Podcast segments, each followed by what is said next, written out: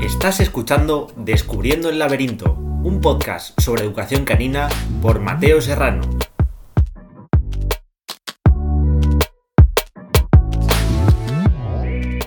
Y hoy vamos a hablar de la adolescencia, esa etapa tan difícil en todas las especies, esa etapa tan incomprendida para uno mismo y para quien lo rodea, esa etapa que muchas veces eh, queremos evitar tomando decisiones por ellos, como puede ser la castración o esterilización de forma temprana, porque creemos que esa etapa va a ser perjudicial para ellos y porque muchas veces tenemos miedo a que nuestro perro y nuestra perra madure. Pero es que madurar es parte de, desarrollarse. Pero empecemos por el principio. Eh, alrededor de los 6-7 meses, 8 meses, aparece ese despertar sexual, eh, ese inicio de cambios hormonales, que coincide también con ese desarrollo físico de habilidades sociales, en el que vais a ver que mm, va a haber cosas que les puede empezar a costar a nuestros perros. Un exceso de juegos sin demasiadas paradas va a ser estresante. Un exceso de tiempo de paseo. Perros que pasean demasiado tiempo seguido, demasiada información del entorno que no son tan capaces de procesar, va a ser estresante. Eh, y esto puede generar problemas en el futuro. También va a ser estresante para nuestro preadolescente no pasar tiempo suelto, esa no libertad, no tener referentes, una figura o varias figuras de referencia, no empezar a pertenecer a un grupo social. Por lo tanto, tenemos que entender que nuestro preadolescente y la etapa, esta etapa relacionada con la edad cambiará mucho dependiendo de un poco de nuestro individuo, de la raza, eh, porque habrá perros que tarden más en empezar a madurar, otros que empiecen muy pronto, pero lo detectaremos con esos pequeños cambios físicos. Eh, con ese inicio de desarrollo de habilidades sociales, esa forma diferente de empezar a relacionarse. ¿Qué necesita mi perro preadolescente? Más tiempo más tiempo para todo, para procesar la información, más tiempo de descanso, más tiempo de paradas durante el paseo y durante cualquier tipo de juego. De juego. Eh, vais a notar también que va a haber pequeños cambios a la hora de tener relaciones sociales, de encuentros sociales, como que mi perro empieza a acercarse más despacio, ya no tanto como un cachorro, empieza a hacer una pequeña curva. Bastante amplia al principio porque va a ser su forma de sentirse seguro en ese encuentro. Eh, va a evitar, va a evitar conflictos. Eh, y todavía no va a ser una etapa complicada para el ser humano, para nosotros. Pero a partir de ese desarrollo hormonal, que para nosotros es importante y que en exceptuados eh, casos creemos que tiene que pasar cualquier macho o hembra de cualquier especie para conseguir madurar y que esa castración temprana generará cambios que muchas veces, para, y para mí este es el problema, es que muchas veces creemos que esos cambios que no suceden son positivos. Los eternos cachorros, mi perro nunca madura, mi perro sigue jugando, esta frase es que mi perro, desde que lo castré, sigue jugando con otros perros. Ya, pero es que es importante y necesario madurar, porque ya no solo para el propio individuo, que cada vez se va a sentir más inseguro en los encuentros, porque no va a ser capaz de desarrollar esas habilidades físicas, esas, habilidades sociales que necesita desarrollar para tener encuentros efectivos con otros individuos desconocidos. Eh, y esto forma parte de ese despertar sexual, de esa producción hormonal y de esos cambios que van asociados a la, producción hormonal. Eh, y tomamos esa decisión por ellos porque creemos que sea un eterno cachorro es positivo, pero esto genera desconfianza. Para el individuo que, que, no es capaz de madurar, va a generar inseguridad. Es que no tiene las habilidades sociales y no puede desarrollarlas. Y para el que recibe ese perro que ya no es un cachorro y que se comporta como un cachorro, esto genera conflictos, porque ese perro se va a comportar como ya no le corresponde comportarse. Y entonces llega esta etapa a partir de los 12-13 meses, donde ahora sí, para nosotros es un conflicto, ya es la adolescencia. eh, que ya para nosotros es complicada, porque creo que todos en algún momento nos hemos sentido incomprendidos como adolescentes, porque tanto para machos como para hembras aparece adquirir ciertos roles, roles eh, en las interacciones eh, donde probablemente los machos sea un poco más dura esa etapa, un poco más hostil, eh, porque igual que las hembras van a tener esa tendencia a buscar formar parte de un grupo, a intentar buscar esa prole que les permita desarrollarse como, como individuos, eh, pero también van a adquirir esa parte de cuidadoras, de madres de otros cachorros. Los machos van a entrar en esa competencia, en esos encuentros un poco más hostiles, más duros. Y yo siempre digo, porque yo ahora mismo tengo un adolescente en casa y, me parece difícil para él su existencia, porque lo veo en su día a día porque a esto añadimos además en su caso que es que encima es un perro muy grande. Y ser un adolescente muy grande tiene muchos contras. Probablemente la mayoría sean contras más que pros. Pero si yo le dejo de ver con esos ojos y lo dejo de tratar con el cariño que se merece, probablemente esté cayendo en no cuidar esta etapa que sé que va a ser importante para su futuro porque él ahora mismo necesita desarrollar un criterio, criterio propio para acercarse a los perros, para decidir con cuál sí y con cuál no. Y probablemente ahora haya encuentros que sean duros de ver, que sean duros para el humano, incluso para ellos. Pero es que son los que les van a permitir empezar a tener un criterio propio. También es importante y necesitan en esta etapa formar parte de un grupo social, un grupo estable, donde mm, me sienta cómodo, no necesite estar constantemente em, creando nuevos lazos, sino asentar los lazos sociales que ya tengo. Pero también es que ahora necesita intervenir en muchas situaciones y esto nos preocupa, nos dificulta la, la existencia social de ser seres sociales con otros humanos, porque muchas veces intervenir va a ser lo que para nosotros podría ser un conflicto, que no lo es, porque intervenir no va a ser siempre la mejor decisión, pero necesitan empezar a intervenir para desarrollar ese criterio propio. Por eso necesitan jugar con perros de su propia, de su misma edad, eh, o perros más adultos que puedan ser buenos referentes, porque en esta etapa tener buenos referentes les va a permitir desarrollar esas habilidades sociales desarrollar ese criterio propio eh, y poder madurar, que debe de ser el objetivo. Pero en esta etapa también les va a costar o van a ser menos capaces de tolerar a los cachorros y según vayan creciendo más cerca de la madurez empezarán a tolerarlos mejor. Eh, les va a costar a veces desconectar de una situación que les ha preocupado. Eh, les va a costar a veces no preocuparse y pasa muchas veces en esta etapa que aparecen miedos que hasta ahora no tenían, situaciones de inseguridad o de preocupación que hasta ahora no tenían.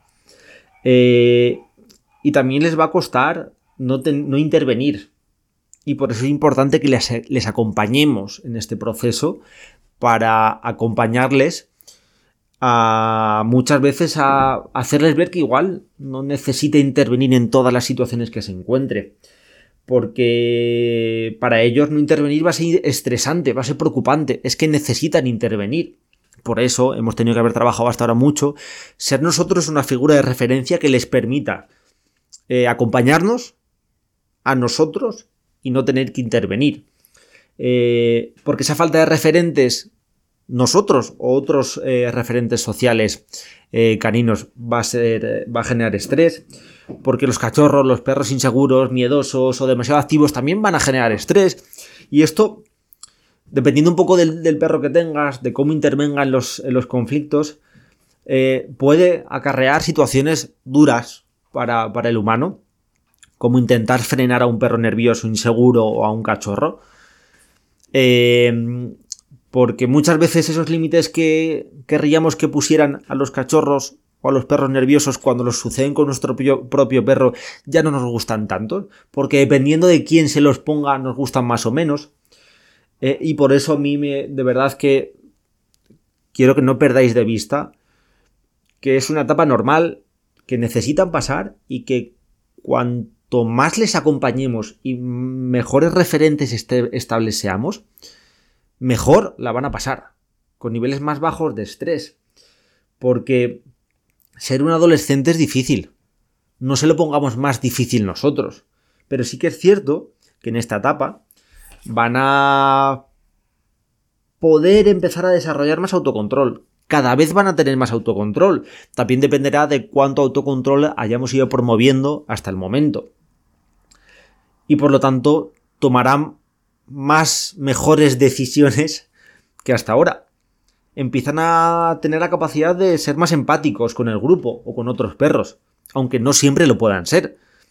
Eh, van a ser un poco más finos con el juego. Si es cierto que hasta los 10, 11, 12, 13 meses el tipo de juego va a ser más brusco, no tan fino, y va a depender un poco del juego de cada individuo, de cada raza o que predomine más en la mezcla de razas que, podáis tener. Pero en esta etapa sí que empiezan a ser un poco más finos con la utilización de su cuerpo, porque van desarrollándose físicamente, porque son más precisos, porque tienen más propiocepción y han ido desarrollando esas capacidades físicas. Van a empezar a no buscar tantos conflictos, aunque les cueste no intervenir. Y van a también a desarrollar ese, sentido de la moralidad, tanto con ellos mismos como con el resto. Van a empezar a desarrollar ese criterio para decidir qué es, es está bien o qué no está tan bien dentro de un grupo social. Van a empezar a tomar decisiones. Y por eso eh, es que esta etapa a nosotros nos complica como tutores eh, el día a día. Porque nuestro perro empieza a desarrollar un criterio propio que a veces no nos gusta demasiado. Em, pero sí es cierto que se van acercando a la madurez y esto también hace que empiezan a no estar tan cómodos en ciertos contextos sociales, que empiezan a decidir cuáles son sus interacciones y cuáles no. Por lo tanto, no van a buscar conflicto, sino decidir ese criterio propio. Y esto entra siempre y choca directamente con lo que a nosotros nos gustaría. Y es que nuestro perro sea un eterno cachorro que juegue con todos los perros que se encuentre. Pero es que esto no es natural. Es que lo que a nosotros nos gustaría no es, el curso natural de las cosas y por eso a nosotros nos complica la existencia. Por eso eh, muchas veces tomamos la decisión de una castración temprana porque creemos que evitarle esta etapa va a ser favorable para ellos, pero probablemente nos estemos queriendo facilitar la vida a nosotros. Porque además tener en cuenta que igual que en los machos probablemente sea mucho más hostil, mucho más dura la adolescencia, porque mm, los encuentros eh, son más duros de ver entre dos machos que en las hembras. También tened en cuenta que en las hembras eh, esa producción hormonal es cíclica. Con esto quiero decir, es que los machos empiezan a producir testosterona y la producción es constante. En cambio, en las hembras hay un ciclo que hace que los cambios de comportamiento sean más evidentes cuando no hay esta producción hormonal, cuando decidimos eh, muchas veces, espero que no siempre, pero muchas veces por nuestro beneficio propio de no mancharnos en casa, eh, o por evitarnos esas semanas donde tenemos que tener algo más de control de lo que sucede con nuestra hembra en celo, eh, los cambios son más evidentes porque deja de suceder este ciclo y este ciclo tiene que ver con la producción de, progesterona que solo sucede cuando hay el celo. La progesterona es una hormona que permite a nuestra hembra que de alguna manera su cerebro se mantenga un poco más calmado, que se dulcifique su carácter, Con esto no quiero subjetivizar un poco el comportamiento de un perro, pero sí que eh, en, ese, en ese momento del celo eh, busca más el contacto físico, necesita más pertenecer más a un, a un contexto social, que igual muchas veces antes no, y le estamos coartando la posibilidad de desarrollarse. Y esto es importante. Yo lo estoy viendo en mi día a día con, con, Aguacate, que es un perro muy grande, que es un perro poderoso, que es un perro que, que como buen adolescente sin castrar necesita intervenir. Que además yo entiendo que es difícil no caer, ya no solo para el resto, sino para uno mismo, en cambiar la forma de mirar a nuestro perro por las decisiones, las decisiones que empieza a tomar a partir de ahora. Pero tened en cuenta que igual que la cachorrez, la adolescencia es una etapa y que necesita pasar por ella para empezar a tomar decisiones, para adquirir esa, ese criterio propio y llegar a la madurez siendo el perro más estable que puede llegar a ser mi perro. Por eso es importante que yo, como tutor, como referente, ni le deje de ver como le he visto hasta ahora, ni le deje de acompañar por miedo a, ni le evite ciertas situaciones por miedo a, porque de verdad, acompañar a mi perro no solo es estar en los momentos buenos, sino también acompañarle en los momentos no tan, no tan, no tan buenos. Y la adolescencia si os ponéis a, ver en cualquiera, cualquiera de las especies, eh, es muy complicada.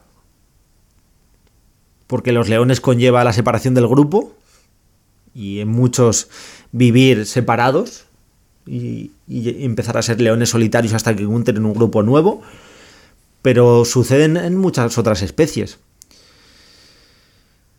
Entonces, con esto no quiero, no quiero preocuparos más. No quiero que penséis, no quiero que decidáis evitaros esta etapa por todas las situaciones de conflicto o de estrés que pueden suponer la adolescencia. Quiero que la entendáis mejor. Podríamos pararnos y dedicar horas a hablar de, de esta etapa, pero simplemente quería que empezarais a ser conscientes de que hay ciertas cosas que os pasan que tienen que pasar por la etapa en la que están que no son propias de vuestro perro porque tengáis un perro con problemas, sino porque necesita vivir estas experiencias, pasar por ellas, promover y acompañarles para que se sientan bien en este proceso y que maduren, que repito, debe de ser vuestro objetivo. Porque un ser vivo maduro es un ser vivo que tiene más autocontrol, mejor gestión de las situaciones, eh, mejor descanso, eh, menores niveles de estrés, mejores relaciones sociales, eh, mejores referentes para otros perros jóvenes. aparte de mejor desarrollo físico. Por lo tanto, como este es nuestro objetivo, acompañemos a nuestro perro en la adolescencia para llegar hasta, hasta él. Hablaremos en futuros episodios de situaciones más concretas sobre la adolescencia, pero espero, y solo espero, que con esto y con este episodio empecéis a entender mejor a vuestros perros si estáis o puede que estéis en el futuro en esta etapa tan difícil de la vida. Muchas gracias por escucharnos.